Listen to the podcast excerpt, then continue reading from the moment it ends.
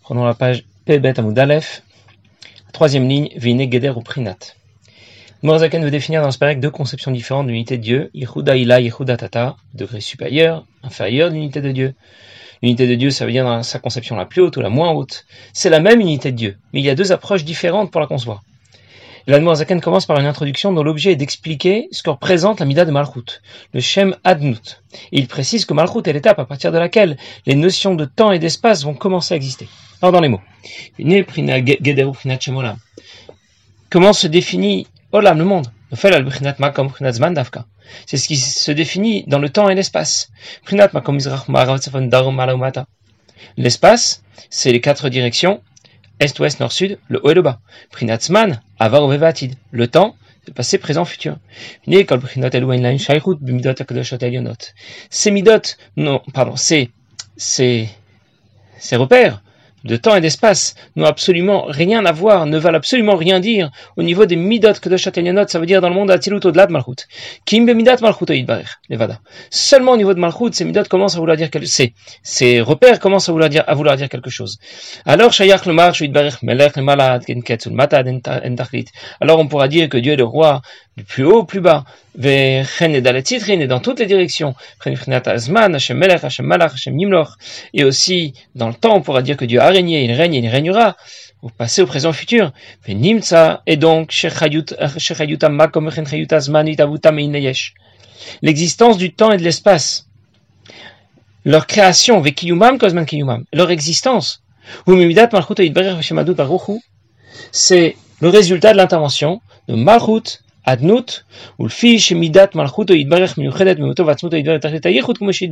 Et puisque Malchut ne fait qu'un fusionne complètement avec Ein Sof, avec l'essence de Dieu. Donc le temps et l'espace, finalement, disparaissent devant un Kadesh Baruch Hu qui Hashemesh Beshemesh. Comme le soleil, comme les rayons du soleil disparaissent dans le soleil. Je vais reprendre ce que la Zaken vient de nous dire. Il dit que les valeurs de temps et d'espace se définissent par, uniquement à partir de Malchut, pas au-delà. Au-delà de Malchut, le temps et l'espace ne veulent absolument rien dire. Morzaken disait On aurait pu penser qu'au-delà de Malchut, le temps et l'espace se conçoivent, se conçoivent, mais se définissent différemment. Et c'est pour qu'on ne fasse pas cette erreur que Morzaken précise que les notions de temps et d'espace n'existent pas au-delà de Malchut. À partir de Malchut, on peut déjà commencer à évoquer le passé, le futur, ici ou ailleurs, en haut, en bas. Alors, alors nous pouvons dire que Hashem Melech, Hashem Malach, Hashem Yimloch, que Dieu règne, il a régné, il régnera. Ça ne veut pas dire qu'à partir de Malchut, le temps et l'espace, comme nous les connaissons dans notre monde, existent déjà. Ça veut seulement dire qu'à partir de Malchut, le temps et l'espace, ça commence à vouloir dire quelque chose. Au-delà de Malchut, ça ne veut absolument rien dire. Et quand Dieu intervient dans la création pour permettre au temps et l'espace d'exister, on va l'appeler Adnout, parce que Dieu porte différents noms qui correspondent aux différentes façons qu'il a d'intervenir dans la création. Le Shem Elohim va canaliser la lumière qui émane du Shem mais à ce stade, celui des Gvurot, le temps et l'espace ne veulent rien dire. On ne peut pas imaginer à ce stade les notions de temps, de temps et d'espace. C'est le Shem Adnout, lui qui correspond à la transition, qui va permettre l'existence du temps, du temps et de l'espace, et qui sera associé à la Mida de Malchut, en d'autres mots. Quelle est la Mida sur laquelle est bâti l'ensemble de la création que nous connaissons Mida Malchut. Malchut qui est associé à Adnout. Alors je récapitule. Le Shem Havaya intervient pour apporter à la création l'énergie dont elle a besoin pour exister. Mais à ce stade, la création disparaît totalement. Le Shem Elohim intervient ensuite pour canaliser cette énergie, permettre à la création de ne pas disparaître. Mais à ce stade, les notions de temps et d'espace sont encore absentes. Quand le schéma de intervient, Marut, quand il intervient dans le processus de la création, le temps et l'espace commencent à prendre leur place. Mais cette fracture dans le système qui correspond à la Mida de Malchut ne concerne pas le divin. Le divin, dans sa dimension la plus haute, au-delà de Malchut, ne subit pas l'intervention de Malchut et va intégrer et pénétrer l'ensemble de la création. L'unité de Dieu, dans sa dimension la plus haute, va pénétrer le système. Avaye va intégrer Adnout. Et nous parlerons alors de Yehuda de ce degré supérieur de l'unité de Dieu. Ça veut dire qu'il ne faut pas imaginer que les deux conceptions de l'unité de Dieu, Yehuda et Yehuda Tata, dont on, on va parler plus longuement, sont totalement distinctes et séparées. Il ne faut pas croire que dans la création, en deçà de Malchut, la conception de l'unité de Dieu est moins haute, et au-delà de Malchut, bien la conception de l'unité de Dieu est plus haute, et qu'il n'y aurait aucune percée d'un système à l'autre. En réalité, ces deux conceptions de l'unité de Dieu se rejoignent et se conjuguent. Parce que la mida de Malchut, comme les, comme Gvurot, et le schéma de Nout, comme le Shem Elohim, n'auront aucun effet, aucun impact sur le divin ils n'ont d'effet que par rapport à nous. Ça veut dire que de notre point de vue, la création existe, mais en même temps, elle s'efface totalement devant Dieu. Et elle n'existe pas. En d'autres mots, on aurait pu penser que pour nous la création existe, pour Dieu elle n'existe pas, ça aurait été si simple. À chacun son point de vue, c'est tout. Et pourtant, la Zaken explique que pour nous, de notre point de vue, la création existe en même temps qu'elle n'existe pas. Bien sûr, on a du mal à assimiler cette idée, et c'est tout à fait normal, mais c'est la réalité, même si elle nous dépasse. C'est ce qu'on appelle l'intégration du schéma vaillé dans le schéma de Nout. Ila, le degré supérieur d'unité de Dieu. En conséquence, ce monde existe sans exister. Le monde existe, mais il est pénétré par la conception d'unité de Dieu la plus haute. Il y a un monde, mais ce monde s'efface. Si je dis que le monde existe, je me trompe. Si je dis que le monde n'existe pas, je me trompe aussi. Si je dis qu'il s'efface comme un mirage. En même temps, le monde existe sans exister. Comment peut-on appeler une situation extraordinaire comme celle-là? Le monde existe sans exister. Eh bien, dans le langage courant, ça s'appelle tout simplement un miracle. Et il y a deux sortes de miracles. Il y a le miracle que je n'ai pas vécu comme un miracle. J'ai l'impression que Dieu n'est pas intervenu. Comme dans l'histoire de Purim. Par chance, c'est Esther qui est devenue la reine. Elle et Mordechai ont très bien joué. Ils ont bien géré leur approche, diplomatique avec euh, avec Achashverosh. Bien comme dans l'histoire de Hanouka. Les Maccabim, vraiment, c'est des bons soldats. Des guerriers très aguerris. Très, très efficaces. Qui a dit qu'il s'est produit un miracle? Quand j'y réfléchis, je comprends. Certainement, il y a eu un miracle. Mais je le ressens pas. Et puis il y a une autre forme de miracle, celui que je, vais vivre. J'ai vécu ce miracle. J'ai bien réalisé qu'il s'agissait d'un miracle. J'ai compris que Dieu, est effectivement intervenu. Il a ouvert la mer devant moi. J'ai traversé. Il a envoyé dix plans en Égypte. Dans le Beth Amikdash, on est serrés les uns contre les autres quand on est debout, et quand arrive le moment de se prosterner, tout à coup on a de la place. Euh, on dit aussi que dans le Kodesh Kodashim, comme Aaron est nominamida, l'endroit du Aaron, le, le, dans lequel se trouvait le il est là en même temps qu'il n'est pas là. Je mesure du Aaron au mur et d'un mur à l'autre et je retrouve la même distance. Il y a cinq amotes du Aaron jusqu'au mur et dix amotes en tout. Où est passé le Aaron Il est là mais en même temps il n'est pas là. C'est ce qu'on a expliqué aussi au sujet de la création. Elle existe, en même temps elle n'existe pas. Dans le Kodesh HaKodashim, ce Yehuda ce degré supérieur d'unité de Dieu, se manifestait, se révélait clairement. La perception de l'unité de Dieu la plus haute, qui intègre la création, apparaissait clairement dans le Kodesh HaKodashim. Et même si elle n'apparaît pas clairement dans le reste de la création, elle s'y trouve. Elle a percé le système. Alors je récapitule. On distingue la perception la plus haute de l'unité de Dieu. De son point de vue, la création s'est effacée la perception la moins haute de l'unité de Dieu. De notre point de vue, la création existe. Et nous parlons donc d'un Yehud, ça veut dire que la façon dont Dieu perçoit la création va rejoindre la nôtre. Ces deux points de vue se rejoignent, mais ils peuvent se rejoindre de deux façons différentes. Lorsque l'unité de Dieu intègre la création et que je ressens son existence, je ressens que son existence s'efface devant Dieu. On parlera de Yehudaïla, un degré supérieur de l'unité de Dieu. Je suis témoin de ce miracle permanent qui permet à la création d'exister. Ou bien, l'unité de Dieu peut intégrer aussi les créations. Elle existe en même temps qu'elle s'efface, mais je ressens moins cette existence qui s'efface devant Dieu. Comme dans le, cas du miracle de Purim que je ressens moins le miracle. C'est ce qu'on appellera Yehuda Tata, le degré d'unité de Dieu inférieur. En d'autres mots, je récapitule encore une fois. Le Yehud, Avaye et Adnout peut se faire de deux façons.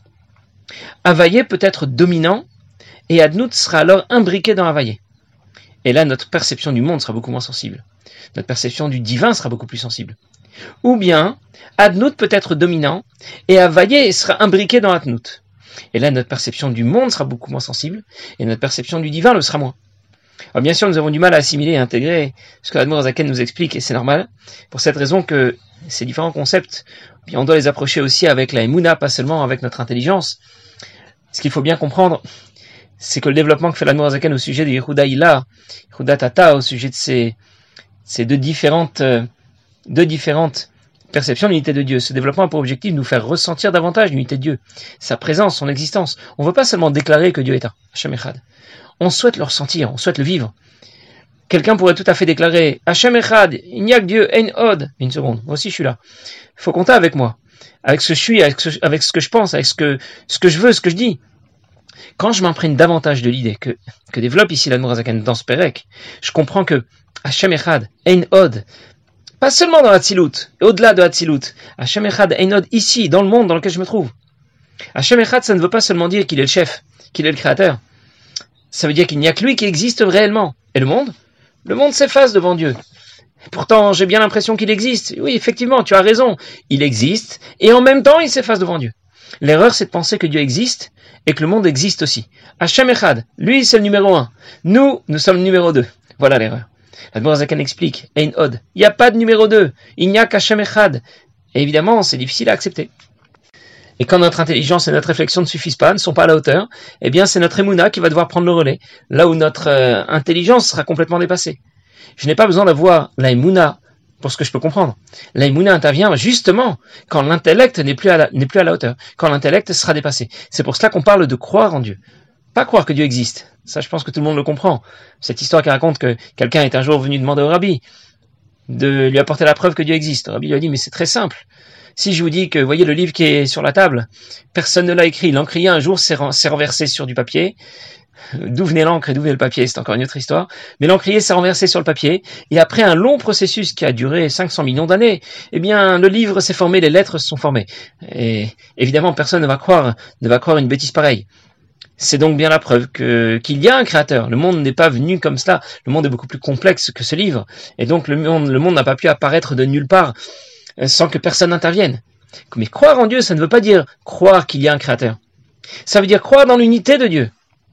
Aborder avec Emouna le développement que présente ici la Zaken. Mais comment fait-on pour développer cette Emouna Emouna, ça vient du mot Uman Amamen et Yadav, un artisan qui exerce ses mains. Il lui fait faire des exercices répétitifs, comme un artisan qui répète les mêmes gestes et qui va acquérir des automatismes. Ça veut dire que le concept de Yehud Hashem, de, de, cette unité de Dieu, deviendra un automatisme intellectuel dans notre esprit quand on va le répéter, petit à petit. Cette idée va faire son chemin, on finira par l'intégrer. Mais ça demande de l'entraînement, ça demande des efforts. On finira par assimiler ce que la Noirzakan nous explique. Avant d'imaginer qu'un monde puisse exister, cadré dans le temps et l'espace. Il faut d'abord imaginer que des différences sont possibles. Parce qu'au départ, on n'envisage aucune différence. Hachem Echad. La notion même de différence n'existe pas au départ. Il n'y a qu'Hachem Echad. C'est la mida de Malchut, le schéma de Nout, qui va permettre d'introduire dans ce monde la notion de différence. Si on devait imaginer un monde sans l'intervention de Malchut, ça donnerait quoi? Eh bien, ce serait un monde dans lequel l'Akdusha serait la même, à Yerushalayim ou à Paris. Il y a 2000 ans ou maintenant. Aucune différence. Ni de lieu, ni de temps. Je vais le dire autrement. L'unité de Dieu est absolue. Elle se manifeste partout et tout le temps. Mais nous, nous ne le, ressentons pas partout et tout le temps. C'est ce qu'on appellera Yehuda Tata, le degré inférieur d'unité de Dieu. Si nous le ressentons, alors c'est ce qu'on appellera Yehuda Ila, le degré supérieur d'unité de Dieu. Quand la conception la plus haute de l'unité de Dieu se révèle, Ila, comme le ressentent les tzadikim, alors on peut assister à des phénomènes exceptionnels. Il y a une histoire qui raconte que le Baal Shem a pu se trouver au même moment à deux endroits différents, ou bien de nombreuses histoires dans lesquelles on parle de Kfitzat Aderer pour le Baal ou bien quand la route se rétrécit sous les pieds d'Eliezer, Hayom Yatzati, Hayom Bati, je viens de partir, je suis déjà arrivé. Toutes ces histoires révèlent Ila, la conception de l'unité de Dieu la plus haute, devant laquelle il n'y a plus de différence. Pas de différence ni de lieu ni de temps. Ici, ailleurs, avant, après, c'est la même chose. L'unité de Dieu a traversé et pénétré la création en pleine puissance, de façon brutale. Quand la percée dans le système se fait avec moins de puissance, alors on parlera de Yehuda Tata, d'un degré inférieur d'unité de Dieu. On va moins le ressentir. Le choc avec la création sera moins brutal. Quand les lions ne dévorent pas Daniel, c'est peut-être tout simplement qu'ils n'avaient pas faim. Alors je récapitule encore une fois. L'unité de Dieu peut pénétrer la création de façon brutale. C'est ce qu'on appellera Yehuda Ila, le degré supérieur d'unité de Dieu. Alors il se produit des miracles qui transcendent la nature, qui la bouleversent, des miracles surnaturels.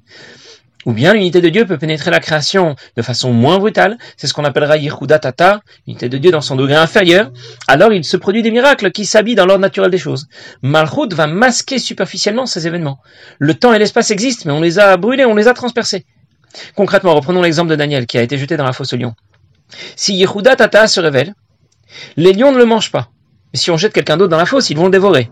Quand Yehuda Ila se révèle, les lions disparaissent. Ou bien ils deviennent des petits chatons. Et quand le divin intègre la création, le monde s'efface. C'est ce que je disais la dernière fois. Ce Yehud impose le bitoul de la création. Le Yehud des Sphirot, des Midot Elionot, impose le bitoul de la création. Et ça se fait de deux façons différentes. Soit le divin est en position dominante, ce qu'on appelait Yehuda soit le monde est en position dominante, ce qu'on a appelé Yehuda Tata. Dans le premier cas, Adnout est intégré à Vaillé. La lettre dominante, c'est le Yud du schéma Vaillé. Dans le deuxième cas, c'est Avaye qui sera intégré à Adnout, parce que la lettre dominante sera le Aleph du schéma Adnout. Et je le répète encore une fois, il faut toujours se rappeler que cette différence que nous faisons entre Yehuda et la Yehuda Tata ne nous, ne, nous concerne exclusivement. Ça ne concerne pas Akadosh Baruch Hu. Pour Akadosh Baruch Alors maintenant qu'on a défriché le sujet de Yehuda Yehuda, ila, Yehuda tata, je vais pouvoir le lire dans les mots, on va le lire beaucoup plus facilement. Les Zeushilou Shem Adnut Beshem Avaye, c'est ce qu'on appelle l'intégration de Adnut à Avaye, qui Shem Avaye More Shu le Malaminazman, Shem Avaye correspond à ce qui est au-delà du temps. Il était, il est, il sera en, au même moment, comme comme c'est rapporté dans le Zohar. Makom, il est aussi au-delà de la notion du, du repère de l'espace, de la notion d'espace, qui Humea Vetamid. Et kol c'est lui qui permet l'existence de l'espace, du haut vers le bas et dans toutes les directions. Même s'il est au-delà de, de ces repères de temps et d'espace. Mais il a intégré le système.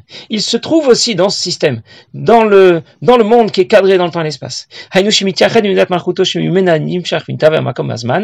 Il rejoint Midat Malchut, il fusionne avec Midat Malchut, à partir de laquelle le temps et l'espace commencent amorce leur existence. Et c'est ce qu'on a appelé Yehudatata, le degré inférieur d'unité de Dieu. L'association, pas l'association, la combinaison, l'intégration d'Avaye à Adnut. L'essence de Dieu qui est appelé Ensof. En même temps, il est Ensof et en même temps, il a intégré la création dans ses limites du temps et de l'espace.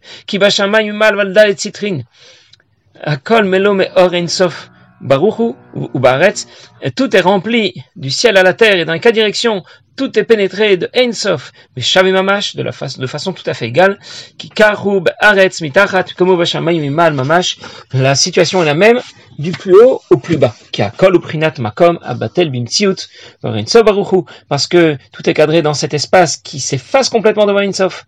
Amit la Beshbo, Midat Malchudet Boid Barer, lorsque Ensof a intégré la création à travers la Midat de Malchut. Rakimdat Malchuto, Malchut va filtrer pour nous Einsof. Les hastir Einsof Baruchu. Et le cacher. Sheibat lo Azman va makom mitzutam les gamre et permettre aux repères de temps et d'espace de continuer à exister.